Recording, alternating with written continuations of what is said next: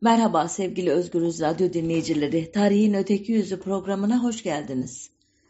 Bu hafta biraz sevimsiz bir şahsiyetten söz edeceğim.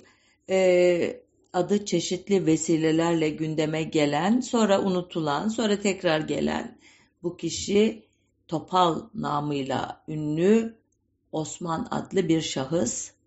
Elbette sevenlerinin gözünde Osman A gibi çok daha tumturaklı bir adı var ama doğrusu ben o gruptan değilim. Bundan sonra da Topal Osman diye bilinen e, adıyla devam edeceğim. E, konunun neden gündeme geldiğini, neden unutulduğunu anlatmaya girişmeyeceğim. Tarih ve tekerrür e, başlığı belki yeterli olur e, bunu e, açıklamaya ama elbette birkaç somut olayda oldu son dönemde. Ekrem İmamoğlu'nun e, e, bazı e, sözleri üzerine ona yönelik infiale e, biraz sitemkar bir şekilde dahil olmuş ve e, Topal Osman konusunda e, onun da aynı soydanız, aynı saygı duyduğum şahsiyetlerdendir dediğinde dahi e, bu tepkileri vermemiştiniz dediğimde birazcık e, konu e, ne diyeyim size hatırlanmıştı. Sonra yeniden unutulurken e, bu sefer Giresun Belediyesi'ne da ait bir otobüsün Diyarbakır'da arkasında Topal Osman'ın e, fotoğrafı ve ona yönelik iltifatkar cümlelerle dolaştığını okuyunca e, anlaşılan dedim e, bu sefer e, öyle çabuk gündemden düşmeyecek. Bu konuda da benden yazı isteyen, konuşma isteyen bazı değer verdiğim insanlar olmuştu. Onlar için bir çalışma da yapmıştım. Sonra kaybettim onu. Sonra bulunca peki dedim bu haftayı bu konuya ayırayım. Aslında Topal Osman'dan söz ettiğim bir programım olmuştu. E, Ali Şükrü Bey cinayeti ki Topal Osman'ın en ünlü işidir. E, bu cinayeti bir taşlı üç kuş e, başlığı ile 27 Mart 2020 tarihli Özgür Radyo programında uzun uzun anlatmıştım. Topal Osman kısmına biraz yüzeysel yaklaşmıştım o zaman. E, bu hafta bu eksiğimi tamamlayacağım. Cinayet e, kısmını o programı dinleyerek tamamlarsınız diye ümit ediyorum. Evet, Giresunluların adlandırmasıyla Osman Ağa, benim adlandırmamla Topal Osman ki bu ünvanın nasıl adını biraz sonra açıklayacağım. 1884 yılında Giresun Hacı Hüseyin mahallesinde doğmuştu. Babası Hacı Mehmet Efendi, dedesi İsmail Kaptan, Giresun'un önde gelen eşrafı arasındaydı diyor e, onu e, övgüyle takdim edenler. Elbette e, bunlar retrospektif şekilde bugünden atfedilen değerler de olabilir. İddiaya göre aile Karadeniz kıyısındaki limanlardan Rusya'nın yakın limanlarına en azından motorlarıyla, tekneleriyle mal götürüp getirirlermiş. E, elbette oradan da bir miktar para kalıyor. Belki e, benzerler arasında daha iyi bir hayat sürüyorlar idi. E, Osman adlı şahsın tarih sahnesine ilk çıkışı Birinci Dünya Savaşı'nın başlamasıyla Giresun'dan topladığı 100 kişilik çeteyle Trabzon hapishanesinin kapısını açtırıp 150 mahkumu da çetesine ilave etmesiyle idi diyor ki e, bu konuda resmi tarihçilerde gayri resmi tarihçilerde anlaşıyor gördüğüm kadarıyla. Kendi ifadesine göre birinci Balkan Harbi'nde e, Topal kalmış yaralandığı için. Oraya ne zaman gitmiş, niye gitmiş, hangi fasıldan gitmiş bunların hepsi e, kendisinin icat ettiği e, ne diyelim e, bilgiler Göya o tarihten sonra da e, Topal Osman diye anılmaya başlamış. Elbette bunu kendisine söylemiyor ama başkaları onu böyle adlandırmış olduğunu sanıyorum. E, kendi e, cenahı da kabul ediyor. E, daha sonradan bu Topal Osman'ın gönüllüleri yani biraz önce anlattığım gibi hapishaneden çıkardığı e, adamlar ve hapishaneden adam kaçıran nitelikteki adamlar teşkilatı mahsusaya bağlı olarak Artvin yöresindeki Ermeni tehcirinde görev yapmışlar. Bu görevlerin ne olduğunu artık aşağı yukarı biliyorsunuz. Defalarca program yaptık, defalarca ayrıntılı anlattık. 1915 e, Ermeni soykırımının safahatını e, o e, görevini tamamladıktan sonra da e, Nisan 1916'da Borçka'da e, Ruslara karşı savaşan Türk ordusuna katılmış göya Topal Osman. Ancak bu katılmanın e, başta Trabzon valisi Cemal Azmi Bey ve Giresun Kaymakamı tarafından pek hoş karşılanmadığını e, bu iki şahsın hükümet işlerine müdahale ediyor diye e, 3. Ordu'ya yazdıkları şikayet mektubundan öğreniyoruz. Diyorlar ki bu zat e, müfrezesiyle e, pek nahoş işler yapıyor. Bir de 37. fırka tarafından da korunduğu için biz bir şey yapamıyoruz. Lütfen siz buna bir çeki düzen verin diyorlar. Ve 25 Ağustos 1916'da hakkındaki şikayet üzerine Sivas Divanı Harbiye e, Mahkemesi'ne çıkartılıyor Osman A. 37. Fırka Komutanı ve 2. Kafkas Kolordusu komutanları da müdahil oluyorlar davaya ve kendisini savunuyorlar. Buradan anlıyoruz ki bu e, komutanlar için paha biçilmez bir özelliği var, bir niteliği var. Bunu ileride biraz daha iyi anlayacağız. Osman Ağa bir süre göz altında tutulduktan sonra tekrar müfrezesinin başına geçerek Giresun'da e, çeteciliğe devam ediyor.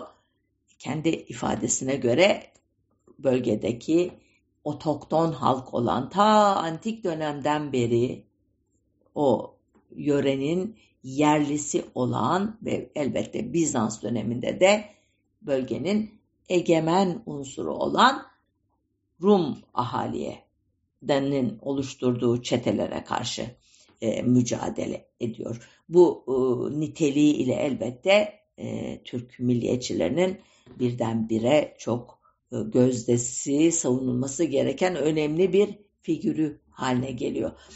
E, ancak e, Topal Osman o günlerde böyle püripak ideoloji için, Türk milliyetçiliği için mücadele eden biri değil. Bunu bugün onun hayranları bilmiyorlar elbette ama e, o dönemin e, tanıkları e, orduda olduğunu unutup kabadayılığa devam etmekte kalmayıp sıcak çarpışmaları görünce de kaçma emareleri gösterdiğini ve bu sefer komutanının kendisini affetmediğini ve 50 değnekle cezalandırdığını anlatıyor.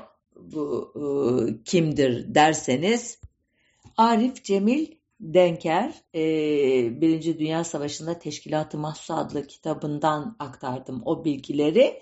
E, kendisi e, önemli bir müzikçi ailenin e, mensubu Hacı Arif Bey'in e, torunu. Babası da ünlü bir violensel sanatçısı Cemil Arif Bey. Kendisi Alman Lisesi'nde okumuş sonra hukuk tahsil etmek istemiş ama bunu yapamayıp Almanca, İngilizce, Fransızca öğrenince muallimlik ve gazetecilik yapmış ve bu süreçte de teşkilatı mahsusa ve üyeleriyle yakın ilişkiler kurmuş. Hatta e, savaş sonrasında Almanya'ya kaçan Talat Paşa'nın hususi katipliğini de yapmış ve Cumhuriyet döneminde de İttihat ve Terakki Cemiyeti ve Te Teşkilat Mahsu'ya ait anılarını e, gazetelerde yayınlamış. Onun bu anıları bir kitap halinde paylaşılmış. Orada Topal Osman'a işte bu şekilde değiniyor Arif Cemil Bey. Ee, devam ediyorum. Asker kaçağı Topal Osman bir süre sonra Giresun Samsun havalisinde tekrar ortaya çıkıyor. Ki bölge uzun süredir bağımsız bir Pontus devletini kurmayı hedefleyen e, Samsun e, metropoliti Germanos'un e, yönlendirdiği Rum çeteleri ile uğraşmakta.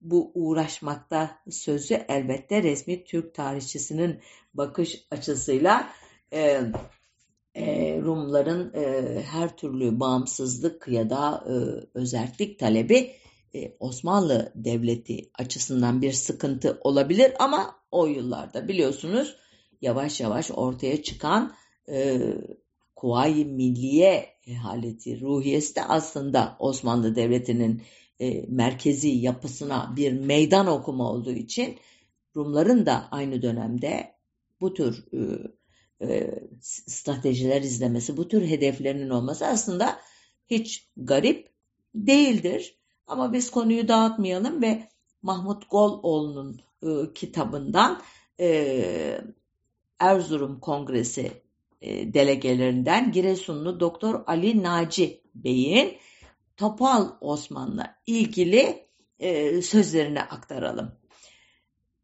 Diyor ki Ali Naci Bey, Trabzon merkezi artan tehlikelerin yarattığı kaygılarla gerekirse silahlı direnişe girişme kararı vermişti. Bu karara nasıl uyacağımızı düşünüyorduk. Çünkü Müslüman halkta silah yoktu. Rum çeteleri ise tepeden tırnağa silahlanmışlardı. Aklımıza Osman Ağa geldi. Onun da silahlı bir çetesi vardı. Fakat Ermeni sürgününden sorumlu olarak İstanbul hükümetince aranıyordu. Bu nedenle Keşap taraflarına gitmişti. Gidip kendisiyle görüşmek ve Giresun'a gelmesi kararını verdik. Önce Giresun Kaymakamı Pertev Bey ile anlaştık. Sonra Keşap'a gidip Osman Ağa'yı bulduk. Durumu anlattık ve kaymakamın göz yumacağını bildirdik. Birlikte çalışmayı önerdik. Kabul etti ve Giresun'a geldi. Hmm. Şurada ilginç geldi mi bilmiyorum size de.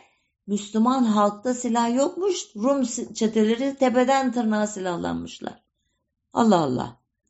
Devletin hakim unsuru Müslüman halk değil mi idi? Onlar neden silahsız idi? Kim onlara bu hakkı vermemişti? Gelin de bulun cevabı. Rum çeteleri de aksine azınlık e, e, şey olan yönetilen sınıf ve onlar e, silahlı. Eh, hadi inanalım böyle olduğuna. Biraz sonra vereceğim bazı rakamlarla e, bunun böyle olmadığını da size göstereceğim ama şimdilik burada bırakayım. Devam ediyoruz.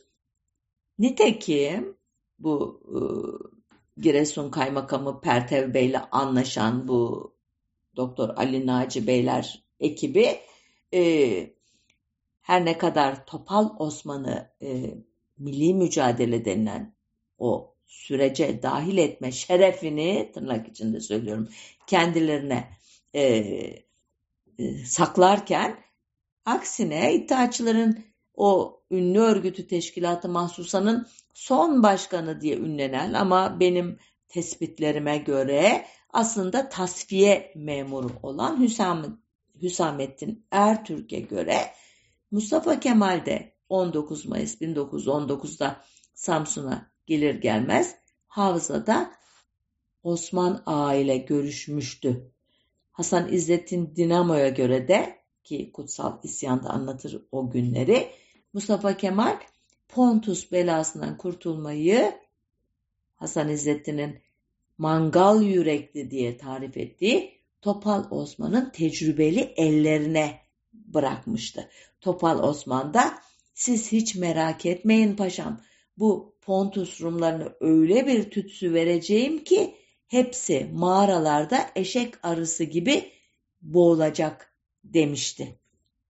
Şimdi bu e, sözler bir metafor olarak kabul edilebilir. Tütsü ve boğulma ama ve lakin yine biraz sonra daha ayrıntılı anlatacağım üzere maalesef bu reel bir e, şeyi uygulamayı e, baştan beri kafasında canlandırdığını, e, tahayyül ettiğini, planladığını gösteren sözler olarak tarihe not düşürmüştü.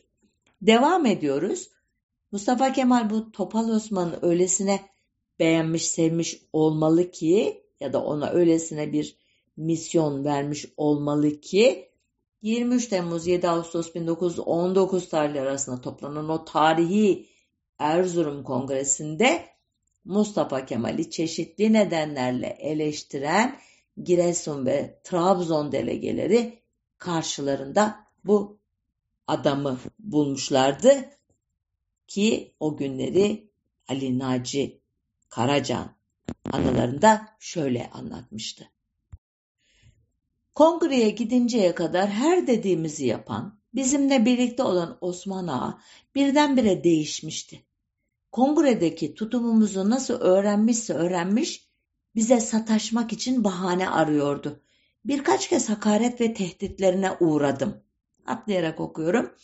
Osman Ağa Giresun'da bir hükümdar gibiydi. Kimseyi dinlemiyor, her istediğini yapıyordu.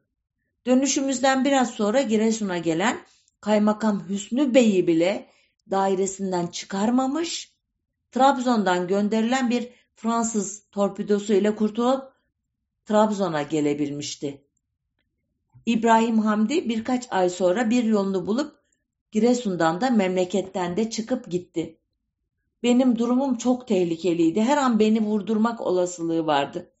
Birkaç kez Osman Ağa'nın çetesinde bulunan akrabam kaptanın haber vermesi ile ölümden kurtuldum. Burada isimler elbette şu anda yabancı. Hepsini uzun uzun anlatmaya kalksam bir programda ona gerekir. Yani diyor ki bizim gibi muhalif olanların hepsini tehdit etti, korkuttu. Ben hatta ölümden zor kurtuldum. Şimdi bu adam kimdir? Nasıl bir e, şeydir, yetkiyle donatılmıştır ki e, Giresun'un, Trabzon'un kaymakamını veya e, önde gelenlerini dahi hayatından bezdirsin. Bir başka kaynak Merve Doğan Kader adlı bir araştırmacının çeşitli İngiliz ve Osmanlı belgelerinden Topal Osman'la ilgili olarak hazırladığı makalesinden aktarıyorum şimdi. 23 Temmuz 1919'da ki bu e, Erzurum Kongresi'nin toplanma günü demin de söylediğim üzere Dahiliye Nezareti Emniyeti e, Umumiye Müdüriyeti tarafından Trabzon vilayetine çekilen telgrafta Topal Osman Ağa çetesinin salı günü Giresun'un Pazar mahalline gelen üç Rum'u öldürdüğü ve ikisini yaraladığı bildiriliyor. Ayrıca Osman Ağa'nın Rum ve Ermenilere karşı işlenen cinayetlerin faili olduğu bilindiği halde himaye edildiği gibi şikayetler olduğu için hakkında tahkikat yapılması isteniyor.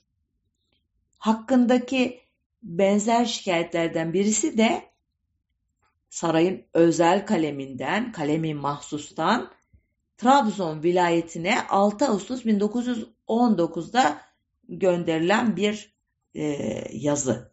Buna göre Giresunlu Osman Ağa Ordulu Yusuf Efendi gibi yöre adına çalışan çeteler yüzünden civarda asayiş kalmadığı, jandarmanın da görevini kötüye kullandığı, orada merkezi hükümetin nüfuzunun kalmadığı, eşkıyalık yapmayacaklarına söz verenlerin affedildiği ve İttihat ve Terakki taraftarlarıyla sıkı ilişkilerde bulunulduğu yönünde gelen haberler hakkında yerel yöneticilerden izahat istenmekte.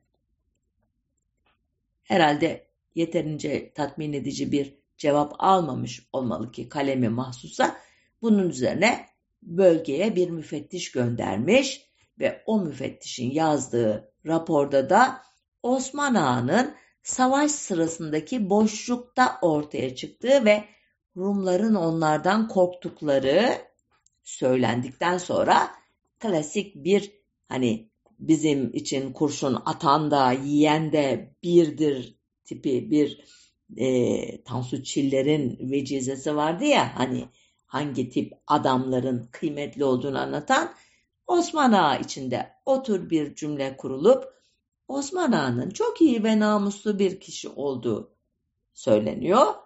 Onun bazı taşkınlıklarının olduğunu ancak memlekete hizmet ettiğini bu sebeple de beldeye onu idare edebilecek bir kaymakam gönderilmesiyle sorunun halledilebileceği rapor ediliyor. Anlamışsınızdır ama ben hani bazı huy şeylerim var ya tekrarlamak çok taşkın ama bunu bir kontrol edersek bu çok güzel bizim işimize yarar demeye getirmiş müfettiş bey. Nitekim bu şahıs hakkında e, böyle çok öncü bir kitap yazan yani bence resmi tezlere e, hiç meydan okumadan ama e, ekindeki bazı belgeler sayesinde bir öteki tarihçiliğini de yapmanın mümkün olduğu e, bir kitap yazan e, Cemal Şener, Topal Osman e, adlı kitabından aktarıyorum. Ağustos 1920'de 3. Fırka Komutanı Rüştü Bey'in e, meclise ki o sıralarda henüz başına Türkiye ibaresi almadığı için e, Büyük Millet Meclisi ya da Birinci Meclis diye anıyoruz biz onu tarih yazımında. Osman Ağa'nın eşkıyalığından ve taşkınlığından epey şikayet etmiş. Ancak karşı taraf yani Mustafa Kemal 9 Ağustos'ta e, duruma Topal Osman'a çektiği bir telgrafla müdahale etmiş. Satırları okuyunca müdahalenin niteliğini anlayacaksınız tahminimce. Vatanseverliğinize teşekkür ederim. Teşkil ettiğiniz kuvvetle birlikte derhal deniz yoluyla Amasra'ya hareket ediniz. Oraya vardığınızda daha ayrıntılı bilgi ve talimat verilecektir. Henüz silahları olmayan kısmı Giresun'da bırakınız. Geri kalanlara da daha sonra silah verdirtip arkanızdan göndereceğim. Şimdi bilmiyorum altını yine çizmeye ihtiyaç var mı? Koskoca 3. fırka komutanı bu adamdan illallah dedik eşkıya taşkın diyor ama Mustafa Kemal Topal Osman'a doğrudan çektiği telgrafla hiçbirini duymadım, duysam bile kulak asmadım. Siz benim emrimdesiniz. Lütfen benim talimatlarımı izleyin. Size hatta daha da çok silah vereceğim ki daha çok taşkınlık yapın, daha çok eşkıyalık yapın demeye getirmiş zımnen. Bu böyle mi değil mi? Yahu sen de niyet okuyorsun diyenlere biraz sonra ikna edici olacağını sandığım bazı örnekler vereceğim. Gelelim yine dönelim daha doğrusu Topal Osman'ın marifetlerine. Yine Merve Doğan Kader'in e, İngiliz arşivlerinden aktardığı bilgilere dayanarak bir özet yaptım. Şöyle e, Trabzon bölgesinde itilaf güçlerinin e, temsilcileri var elbette. Bunlar e, İstanbul'daki e, merkeze ara ara raporlar veriyorlar. Onlardan biri 1 Eylül 1920 tarihli raporda e, özür dilerim e, rapordan öğrendiğimize göre İstanbul'da bir toplantı yapılıyor. Bu toplantıya e, katılan çeşitli e, gayrimüslim e, yetkililer var. Bunlardan biri Rum Patrikhanesi temsilcisi Doktor Theotokas. O e, Giresun'dan dört gün önce gelen raporları okuyor Haziran'a. Bu rapora göre Giresun belediye başkanı olduğunu iddia eden Osman Ağa, Zonguldak işgal için İngiliz donanma güçlerinin geldiğini haber alınca Türkiye yetkilileri acilen Giresun'dan ayrılmalarını emretmiş. Sonra Rum okulundaki bir Hristiyanı tutuklayıp hapsetmiş. Ardından Hristiyanlara ait iki binayı da yok etmiş. O da yetmemiş, arkadaşlarıyla birlikte Hristiyan evlerini yağmalamış ve bir kadına tecavüz etmiş. Halen de kasabada terör sürmekteymiş. Her akşam 5-6 Hristiyan Rum okulundan alınarak öldürülmekte imiş. Sonunda Hristiyanlar hürriyetlerini sağlamak için Topal Osman'a bir fidye ödemeye karar vermişler. Bu parada 300 bin lira gibi büyük bir miktar imiş. Bu Doktor Teotokas ayrıca 25 Ağustos tarihinde Giresun'dan gelmiş olan bir mektubu daha okumuş toplantıda. Buna göre de e, o sırada kasaba tabii Giresun.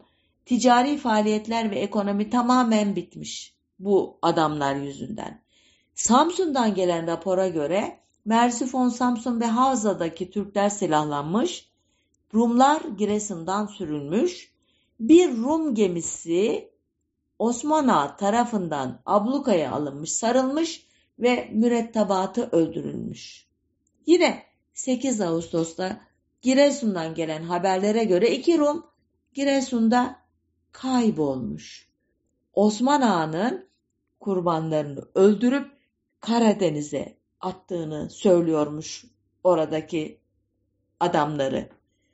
Ayrıca Osman Ağa her bir okka ekmeğin yarısını vergi olarak alıyor. Hristiyanlara ait fındık ağaçlarını da takipçileri arasında bölüştürüyor imiş. Şimdi bunlar Doktor Teotokas'ın işte ve onun gibi Rum asıllı e, yerel unsurların hezeyanı olabilir diye düşünebilirsiniz tabii çok doğal olarak. Elbette diyebilirsiniz. Rumlar e, böyle e, Türk milliyetçisi, cansiperane bir şekilde işgal güçlerine karşı e, Osmanlı Devleti'nin çıkarlarını savunan e, bir unsur olarak elbette e, bazı zor alımlarda bulunmuştur ama bunların hepsinin milli bir hedefi vardır. O açıdan da bu raporlara kulak asmamak gerekir. Bilmiyorum öyle mi? Biraz sonra e, yerel unsurlardan gelen e, ve Müslüman olduğundan emin olduğumuz unsurlardan gelen raporları ya da mektupları okuyunca belki fikriniz değişir. Ama onlara geçmeden önce e, yine bu arşiv belgeleri arasında e, altında e, herhangi bir isim e, olmayan kısacık bir raporu aktarmak istiyorum. 13 Ocak 1921 tarihli bir rapor bu. E, Samsun e, Amerika Birleşik Devletleri'nin konsolosu e, o bölgede yapılan kıyımlara göya dayanamayarak İstanbul'a gelmiş ve e, İngilizlere e, bazı hususları ihbar etmiş. Demiş ki ben şunları şunları duydum. Böyle deniyor. Ne deniyor? Bir diyormuş. Maddelemiş o yazıyı da oradan okuyorum. Osman Ağa adında birisi Samsun havalisinde birçok cinayetler işlemiş ve bu arada bir mağara içinde 900 kişiyi öldürmüştür. Bilmiyorum size nasıl geldi bu cümle. 2. Küçük büyük deniz taşıtlarıyla İstanbul'dan daima Karadeniz limanlarına kaçakçılık yapmakta ve İstanbul hükümeti bununla ilgili bulunmaktadır. İki alakasız madde. Elbette bu deniz taşıtlarıyla yapılan kaçakçılıkta da Osman Ağa ve adamlarının rolü olduğundan eminiz. Ama biz esas olarak birinci maddedeki o korkunç iddiayı aklımızda tutalım. Gelelim dediğim gibi e, Rum gavuru olmayan tırnak içinde söylüyorum e, yüzde yüz Müslümanlığından emin olduğumuz yerli bir unsurun Lazistan mebusu Osman Bey'in 14 Ocak 1921 tarihinde Mustafa Kemal'e gönderdiği mektuba. Uzun bir mektup konuyla ilgili bölümünü aynen okuyacağım çünkü gerçekten Osman Ağa'nın e, bölgedeki misyonunu e, yerel bir gözle son derece e, ayrıntılı bir şekilde değerlendiriyor.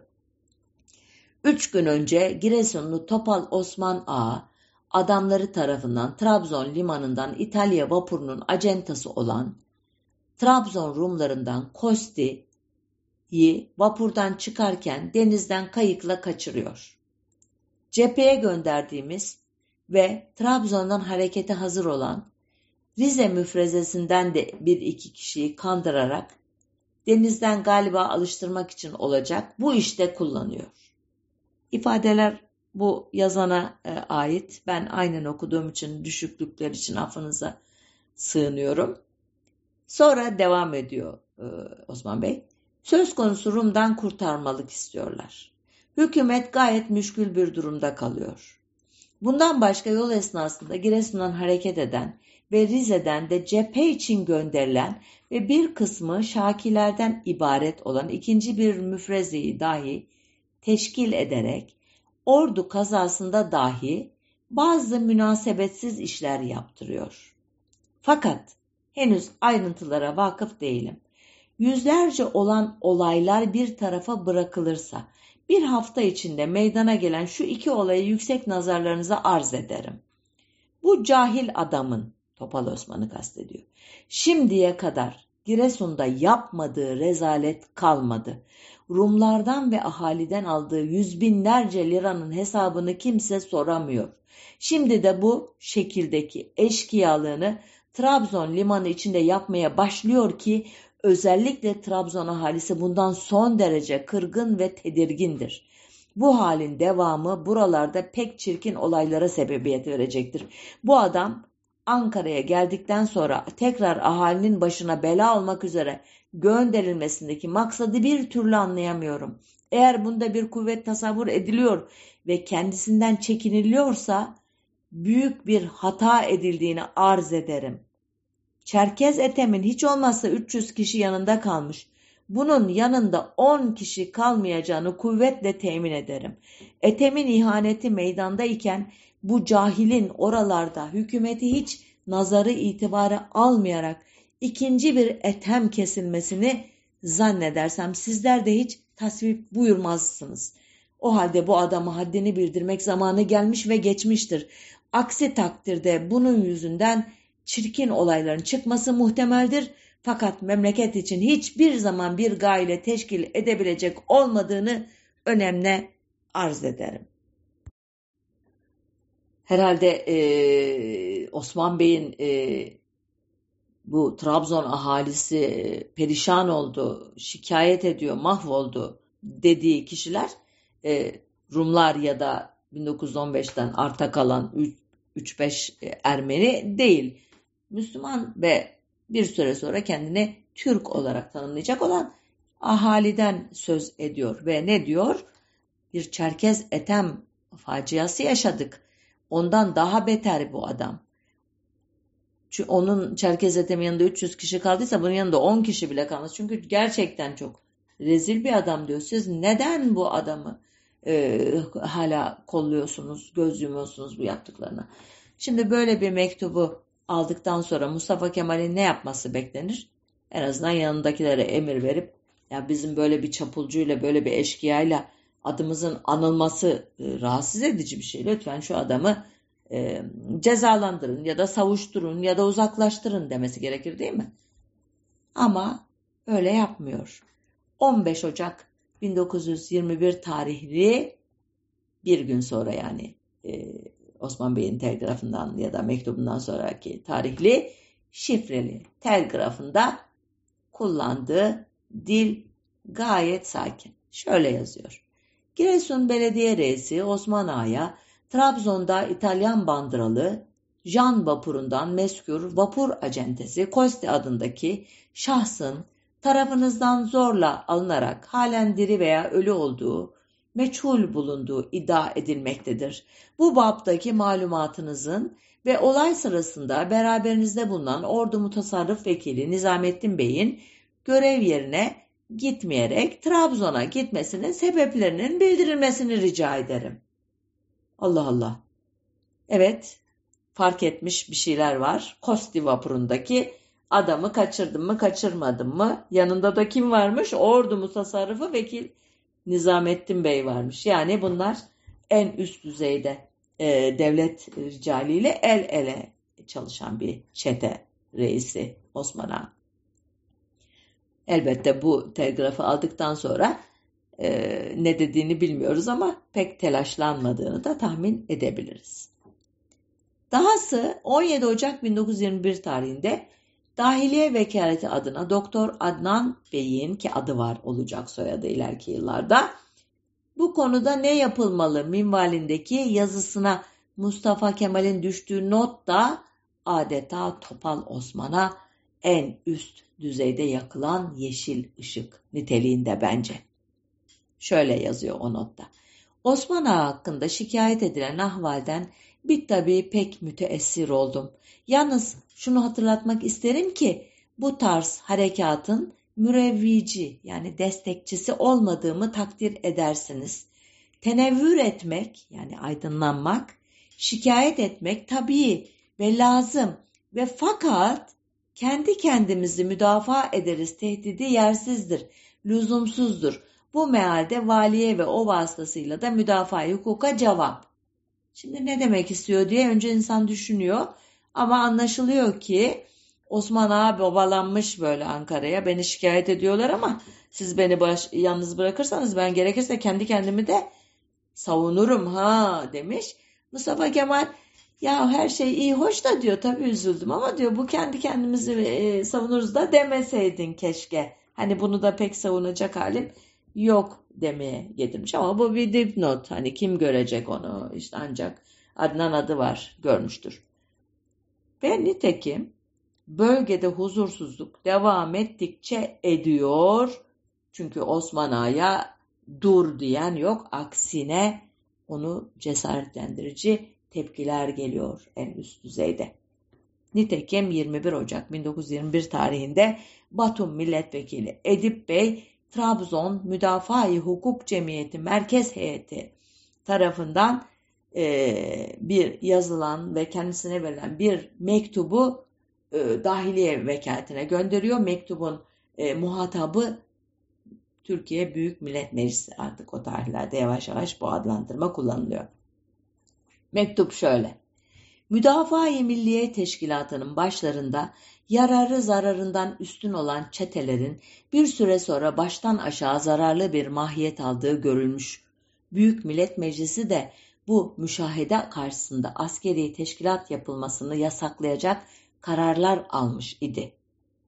Çetelerin yaptıkları tahribatı umumi harbin başından beri pek yakından görmüş olan Trabzonlular, Büyük Millet Meclisi'nin bu kararlarına bütün kalpleriyle takdir ve tasvip ederken, Ankara'nın meclis kararlarının ruh ve gayesine aykırı bir durum aldığını hayret ve kuşkuyla görmüşlerdir. Giresunlu Osman Ağa'ya Giresun'da kurulması tasarlanan alayın Fahri komutanlığının verilmesi bu cümledendir. Liyakat ve hakiki niteliğinin ileriden beri çeşitli makamlardan yapılan uyarı ve bildiriler sayesinde oracada malum olduğuna hükmetmek zorunda bulunduğumuz Osman Ağa'nın Ankara'ya gidişinden sonra zararlarının ortadan kaldırılması cihetine gidileceği bütün bölge halkınca beklenip dururken tersine otorite ve yetkileri iki misline çıkarılmış olarak ve buna ilaveten komünist teşkilatına memuren avdet etmesi halk nezdinde yalnız pek haklı endişeler yaratmakla kalmamış, Ankara'daki müdafaa-i milliye hükümeti hakkında da bazı kuşkular uyanması, Ankara'ya karşı şimdiye kadar mevcut pek sıkı bağlılık ve hayranlığı bozabilecek nitelikte kızgınlık ve kırgınlıklar meydana gelmesine sebep olmuştur. Devam ediyor mektup. Cezalandırılması gereken eski işleri bütün bu bölge ahalisince bilinen Osman Ağa'nın bu durumu zaten eşkıyalığa hevesli olan bir kısım cahil kişiler üzerinde de yüreklendirici bir etki yapmış adam öldürme, gasp ve dağa adam kaldırmanın cezaya çarpılmak şöyle dursun, Ankara'nın gözünde hatta makam ve etkinlik kazanmaya yaradığı düşüncesini doğurmuş, her kazada yeni bir Osman Ağa çıkacağı kanaatini hasıl etmiştir.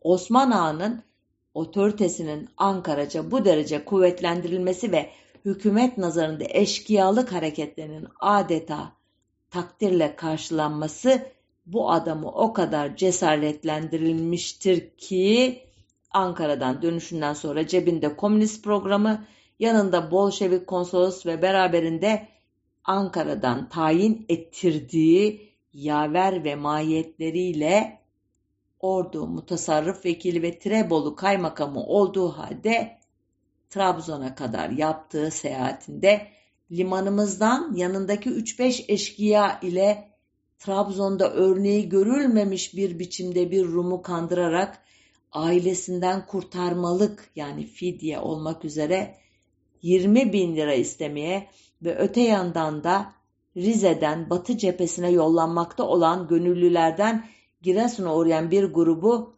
misafir ederek ve kendilerine talimat vererek bunlar vasıtasıyla ordu ahalisinin aleyhindeki düşmanlığa karşılık olarak ordu mebusu Recai Bey'i kasaba içinden kaldırtmaya kadar sevk etmiştir. Bilmiyorum hızlı hızlı okudum yakalayabildiniz mi? Adam bir yandan milli mücadeleye adam topluyoruz diyor. O topladığı adamlarla yöresinde eşkıyalığa devam ediyor. Fidye alıyor, adam kaçırtıyor. Yani milli güçler adı altında bugün var yani böyle Osmanlı bilmem ne dernekleri yok. Bilmem ne vakfı e, mensupları yok. E, Sadat e, adlı kuruluş gibi. Yani devletin kendilerine verdiği milli bir görevi e, göya e, kullanarak, kalkan ederek aslında e, eşkıyalığa devam ediyorlar. Uzun demiştim ama çok anlamlı olduğu için bu rapor son paragrafında izninizle okuyayım. Ee, hükümet bu cahil kabadayıları kuvvetlendirmekle sahil için nasıl bir akıbet hazırlayacağını bir an düşünmelidir. Trabzon bir takım serserilerin her ne isim altında ve her ne şekilde olursa olsun askeri teşkilat vücuda getirmelerine bu sayede etki ve mevkilerini arzu ettikleri gibi güçlendirmelerine kesinlikle engel olunmadığı takdirde ilk tezahürler önünde bulunduğumuz eşkıyalık halinin kesintisiz devam edeceğine ve memleket için önüne geçilmesi, telafi edilmesi imkansız felaketleri mucip olacağına ve her kazada türeyecek serserilerin memleket evladını birbirine kırdıracağına kanidir. Bu kanaatledir ki Trabzonlular Ankara'nın huzur ve emniyet verecek acele önlemler almasını bekler ve aksi takdirde kendi başına haklarının müdafası için çareler aramaya kararlı bulunduklarını arz ederler. Evet, birden acaba dedim bu kendi başlarına e, haklarını müdafaa etmeye mi cevap vermişti Mustafa Kemal bir önce okuduğumda? Hayır, tarihler açısından bu mümkün değil. Bu son mektup 21 Ocak tarihli, e, o okuduğum derkenar 17 Ocak tarihli. E, demek ki Topal Osman'da bölgenin eşrafı da Ankara'nın bu e, kayıtsızlığı tırnak içinde ama bence onların da gayet net ifade ettiği gibi Topal Osman'ı teşviki e, konusunda e, gerekirse başımızın çaresine bakarız diyor. Topal Osman da eğer beni yalnız bırakırsan e, başımın çaresine bakarım diyor. E, Mustafa Kemal de e, hem nalına hem mıhına vurarak ama özünde Topal Osman'ı cesaretlendirerek e, bence çok e, kötü bir iş yapıyor. Sonuç olarak bu politikaların e, bilançosu nedir dersek hani hatırladınız mı demiştim ki bir raporda e, Müslümanlar silahsız ama Rumlar e, sonuna kadar silahlı diyorlar. Nasıl oluyor bu? E, demiştim ya ve demiştim bunun e, inandırıcı olmadığını size e, ileride e, göstereceğim. İşte o noktaya geldik. Falih Rıfkı Atay'a göre Topal Osman bastığı her pardon e, Rum çetecilerin bastığı her Türk evine karşı üç Rum evini basmak, mezarlarını kendilerine kazdırıp diri diri adam gömmek, vapur kazanlarında kömür yerine canlı adam yakmak gibi zulüm ve işkenceleri ile bölgeyi Rumlardan tamamen temizlemişti. Görevinde ne kadar başarılı olduğunu Stefanos Yerasimos'un aktardığı genel kurmay raporlarından da teyit edelim. Genel kurmaya göre o tarihte çetecilik olaylarına karışan Rum sayısı 11.118 iken o hani çok şeyine kadar silahlı, boğazına kadar silahlı olan bu Rum çeteciler tarafından öldürülen Türk köylü sayısı genel kurmaya göre yine altını çiziyorum 1817. Yani 11 bin adam o kadar silahla 1817 Türk'ü öldürmüşler. Elbette çok büyük sayı. Bir kişi bile çok önemlidir. Ama ve lakin o hani o silahsız hani o e, e, Topal Osman olmasa çaresiz olacak olan Türk ve Müslüman çetecelerin e, eylemlerinin sonucu ne der isek 1914 Osmanlı salnamesine göre Trabzon, Sivas ve Kastamonu vilayetlerinde yaşayan 450 bin Rum'dan 86 bini Birinci Dünya Savaşı sırasında Rusya'ya göç etmiş. Eyvallah. Ancak 322.500'ü ta 1924'e kadar olan süreç içerisinde Yunanistan'a gitmişti. Aradaki fark olan 65 ila 70 bin Rum'un ise yine genelkurmay raporlarına göre bu rakamlar 1916 ile 1923 arasında şu veya bu şekilde hayatını kaybettiği hesaplanıyor. Bu şu veya bu şekildenin en önemli unsuru elbette Topal Osman ve çetesi ve ondan cesaret alan, onu örnek alan diğer çeteciler. 1921 yılının 28 Ocağı'nı 29 Ocağı bağlayan o meşhum gecede e, Mustafa Kemal, Kazım Karabekir ve Erzurum Valisi Hamit Bey'in son derece mahir manevrası sonucu e, Rusya'dan ülkeye dönüş yapmaya kalkan ama Ankara yerine Trabzon'a yönlendirilen Türkiye Komünist Fırkası lideri Mustafa Supi ve yoldaşlarının hançerlenerek Karadeniz'in karanlık sulara atılmasının sorumlusu balıkçı kahyası Yahya ve adamları da Topal Osman'ın yoldaşlarıdır. Bunu da unutmayalım. Bu olaydan kısa bir süre sonra 7 Şubat 1921 tarihinde 100 silahlı adamıyla Ankara'ya doğru yola çıkan Topal Osman'ın yolda işlediği suçları mıntıka komutanı Abbas Bey 28 Şubat 1921 tarihli yazısında merkeze rapor etmişti. Özetleyerek söylüyorum.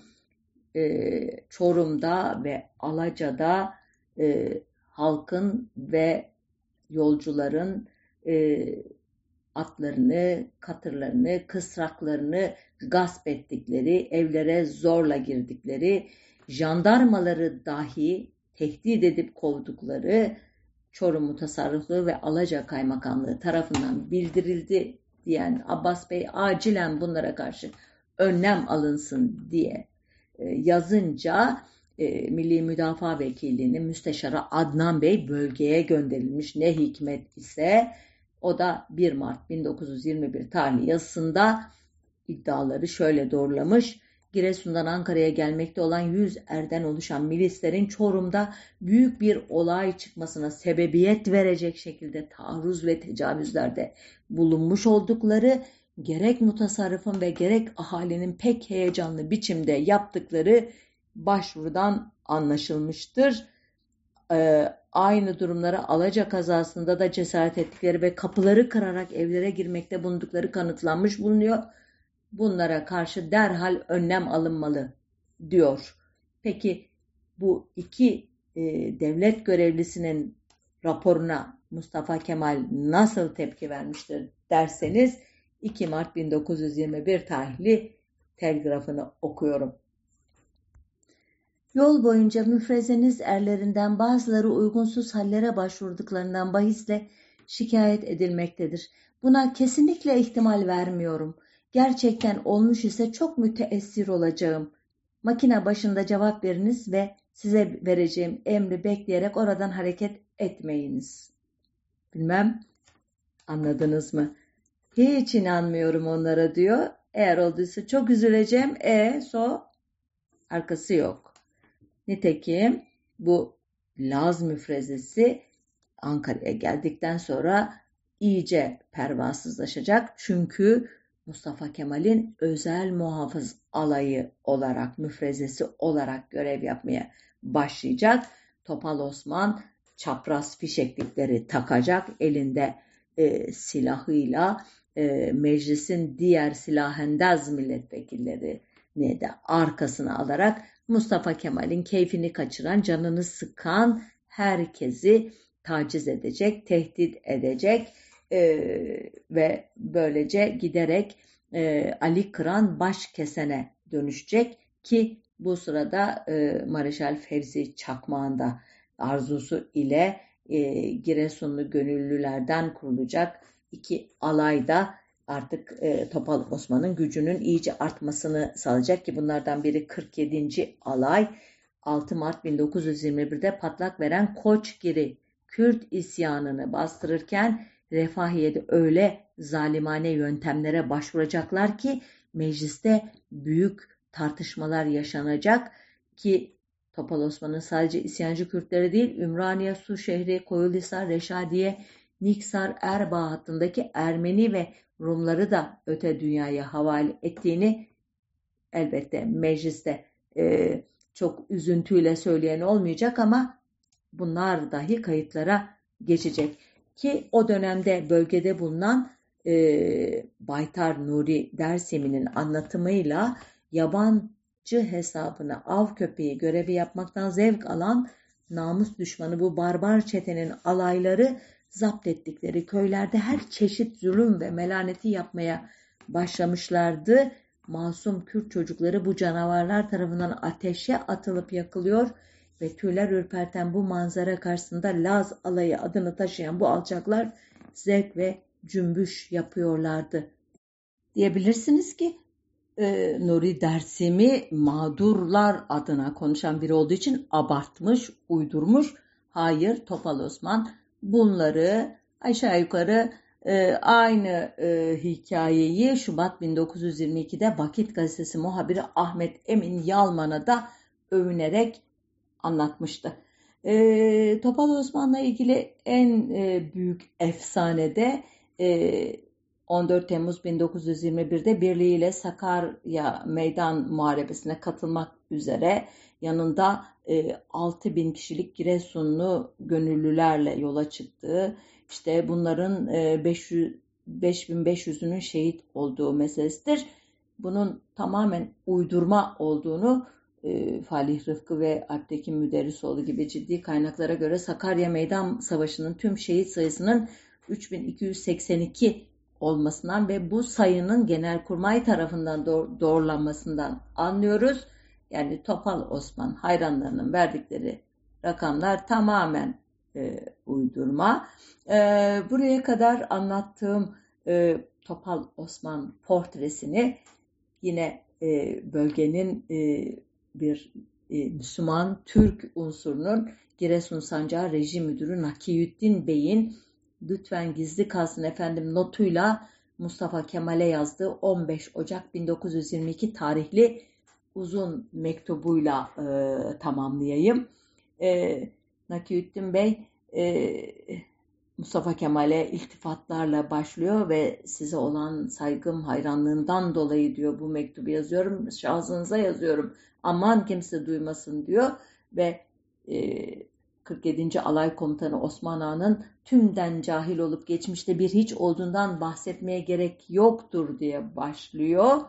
Arkasından e, Balkan Savaşı'nda bir ayağının din ve millet uğruna sakat kalması sonucu memleketin ileri gelenlerinden gördüğü iltifat ve yardımlardan başlayarak kahvecilik, balıkçılık ve göz açıp kapayıncaya kadar kısa bir zamanda milyonerliğe çıkan bu zatın diyor, zenginliğinin zavallı milletimizin boş kesesinden dolandırma neticesiyle koparılmış yasal olmayan bir gasp, ele geçirme olduğunu yüksek kişinizin önünde gözleri önünde arz edeceğim diye başlıyor ve yani satır satır benim anlattıklarımı doğrulayan e, cümlelerle tarif ediyor bu zenginliği. E, vaktim olduğu kadar okuyacağım izninizle. Şöyle diyor. İşte iradeden önce ihtiras, vatanseverlikten çok kişisel çıkar ile harekete geçen bu kişi hırsını ve çıkarlarını sürdürme uğruna her şeyden önce hükümet kuvvetini alet edinerek bu sayede etki kurmakla daha geniş işlere başlamak için başkomutanı ve sevinç kaynağı olduğumuz son inkılabımızı en elverişli fırsat sayarak bilinen işleriyle büsbütün meydana çıkmıştır. İşte bu surette zaten belediye başkanı iken müdafaa-i hukuk reisini de ele geçirdikten sonra bu adam etrafını saran cahil ve hırslı dal kavuklar dolayısıyla de burada adeta hükümet içinde hükümet durumunda bir türedi biçimi yaratmaya başlayarak memleketi terk ederek başka bir ülkeye kaçan Rumların mülk ve bahçelerini kendine, akraba ve soyuna ve sopuna ve dal kavuklarına böldüğü gibi bunların İslam halkından alacaklarına karşılık kasalarında sakladıkları senetleri de çaresiz köylülere geri vereceği yerde kötülüğünü gizlemek için gösteriş olsun diye ancak değeri az olan birkaçını yakıp halka cömertlik ve vatanseverlik gösterisi yapma sahtekarlığı yaparken alacak değerleri yüksek senetleri de zorla ödetmek veya karşılığında bir bölüm Müslümanların bağ ve bahçelerini zapt etmek ve tapularını ele geçirmek suretiyle diyor zenginliğine zenginlik katmıştır. Bununla da yetinmemiştir diyor. İşte biraz önce acaba savaştı mı bu adam Sakarya'da demiştim ya e, Rüknettin Bey diyor ki Batı cephesinde görünüşte vatan hizmetiyle uğraşırken bile memleketi halli pençesinde tutmak için de ara sıra gizli görevlerle bir takım aşağılık adamlarını göndermekte, hükümet dairelerine, belediye ve müdafaa hukuka, Bolvedin ve Polatlı telgraf merkezlerinden şifreyle yalnız kanuna değil, sağlam bir akla sığmayacak birçok hakaret ve emirler yağdırmaktaydı diyor. Böylece diyor hükümetin otoritesini ve gücünü halkın ve memurların e, ve yabancıların gözünde hiçe indirmekteydi diyor. Bu adam diyor sanmayın ki size gösterdiği gibi halktan bir destek veya sevgi e, ile e, besleniyor. Hayır e, sadece diyor hükümet kuvvetini alet ediyor. Sadece para ve çıkarları için kendine e, hizmet eden adi suçlulardan ve silahsız insanları boğan birkaç katil yardımcısından diyor başka kimsesi bulunmadığını da ekleyeyim. İşte bu nedenle diyor lütfen e, adeta diyor bir fena çıban şeklini alan ve hükümetçilik de bu kanunu bu çevrede berbat ederek daha da karışık hale getiren bu adamı diyor. Ne olur başımızdan alın sırf bunun için yazdım size bunu. E, milli kurtuluşumuz adına zorunlu gördüm bunları anlatmayı diyor. Mustafa Kemal'in bu mektuba ne cevap verdiğini bilmiyoruz. Ancak Topal Osman'ı daha da popüler yapacak olayın ufukta olduğunu biliyoruz. 29 Mart'ta başlayıp 1 Nisan'da sonuçlanan o e, sürecin e, adı Ali Şükrü Bey e, cinayeti e, 1923 yılının e, elbette Mart ayını e, kastediyorum. E, bu cinayeti 27 Mart 2020 tarihli programında uzun uzun anlatmıştım. Topal Osman'ın sonunu da o programdan öğrenebilirsiniz.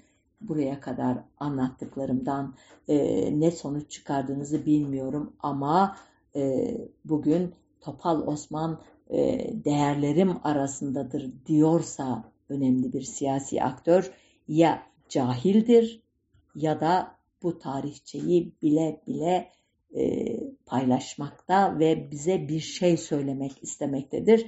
Söylediği şeyin hiç de hoş olmadığını e, kabul edersiniz tahminimce. Cehalet ise elbette affedilebilir ama tekrarlamamak kaydıyla deyip noktayı koyayım. Haftaya bir başka konunun öteki yüzünde buluşmak üzere. Sağlıcakla kalın diyeyim.